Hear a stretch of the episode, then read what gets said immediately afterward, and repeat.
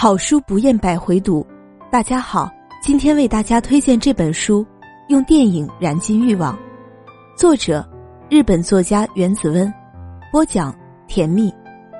本期素材来自豆瓣读书，本节目由手艺人工作室出品。作品入选欧洲三大国际电影节，日本著名鬼才导演原子温首部随笔集。哪怕是最劣质低等的电影，只要把自己的欲望在其中燃烧殆尽就好。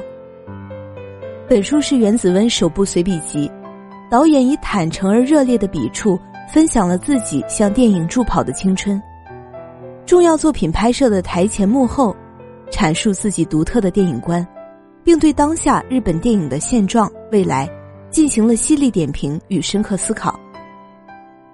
原子温。日本著名电影导演，一九六一年生于爱知县，一九八六年以《南之花道》摘取 PFF 大奖，之后连续拍摄了《自行车叹息》《神秘马戏团》《继子的餐桌》等作品，在世界范围内收获高度评价。名作《爱的曝光》《冰冷热带鱼》《恋之罪》等入选欧洲三大国际电影节。电影是一门独裁的艺术，镜头。台词、演员、布景等等，全都在导演的掌控之中。很少有导演会将自己的个人风格倾注在演员身上，而袁子温是个例外。导演若是调控过度，会抹杀演员的个人特征，使荧屏上的人物趋于脸谱化。袁子温反其道而行之，脸谱化成了他电影的特征。袁子温擅长拍小人物。冰冷热带鱼中水族馆的小老板，庸才中经历海啸与核泄漏后无家可归的人们，恋之最中卑微的毫无话语权的知名小说家的妻子。他镜头中的小人物似乎都有些歇斯底里，他们都是触底后的反弹，用讥笑掩盖内心的疮痍，是仰天认命后的绝望所衍生出的荒诞的快乐。原子温除了将小人物从社会的褶皱中拖曳出来，还反映了一系列社会现状及问题。恋之罪是个人层面的问题，女性光鲜生活的背后是丈夫无休止的碾压。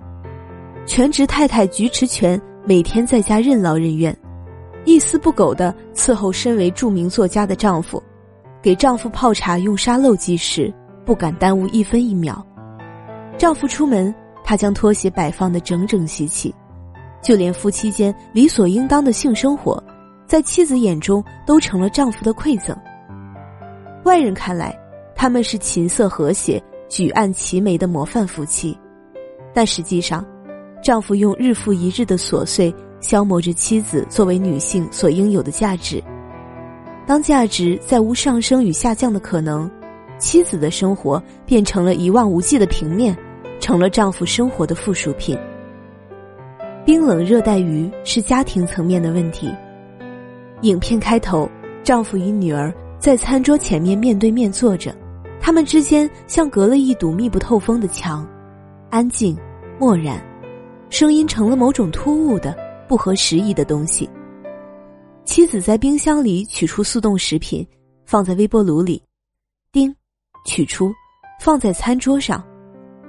背后的水池子里堆满了油腻的脏盘，妻子坐下，开始进食，丈夫看着菜肴，像是有什么心事。女儿在一边翻动着书本，翻书声与咀嚼声明明是可以叠加在一起的，但在这个场景里，声音好像都一缕一缕的隔开了，泾渭分明。这一切都预示着这户家庭将会分崩离析。庸才是国家层面的问题，地震、海啸摧毁了人类的家园，劫后余生的人们过日子如在漆黑的楼梯间迈步，深一脚浅一脚，没有方向，没有脚踏实地的感觉。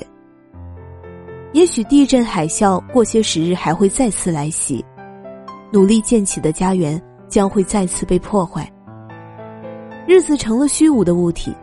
这一切让灾区的人们觉得未来的日子成了额外附赠的生命。有也好，没有也罢，他们对往后没有了期待，只有漠然的活着。这已经不是对别人说加油的时候了，而是自己不鼓励自己就无法活下去的时代。最后，不妨让我们以原子温的自我定义作结。比起被称赞，这就是电影，我更愿意被指责，这太不电影了。将这个“不”的部分挖掘到最深，对我来说，才是最有趣的。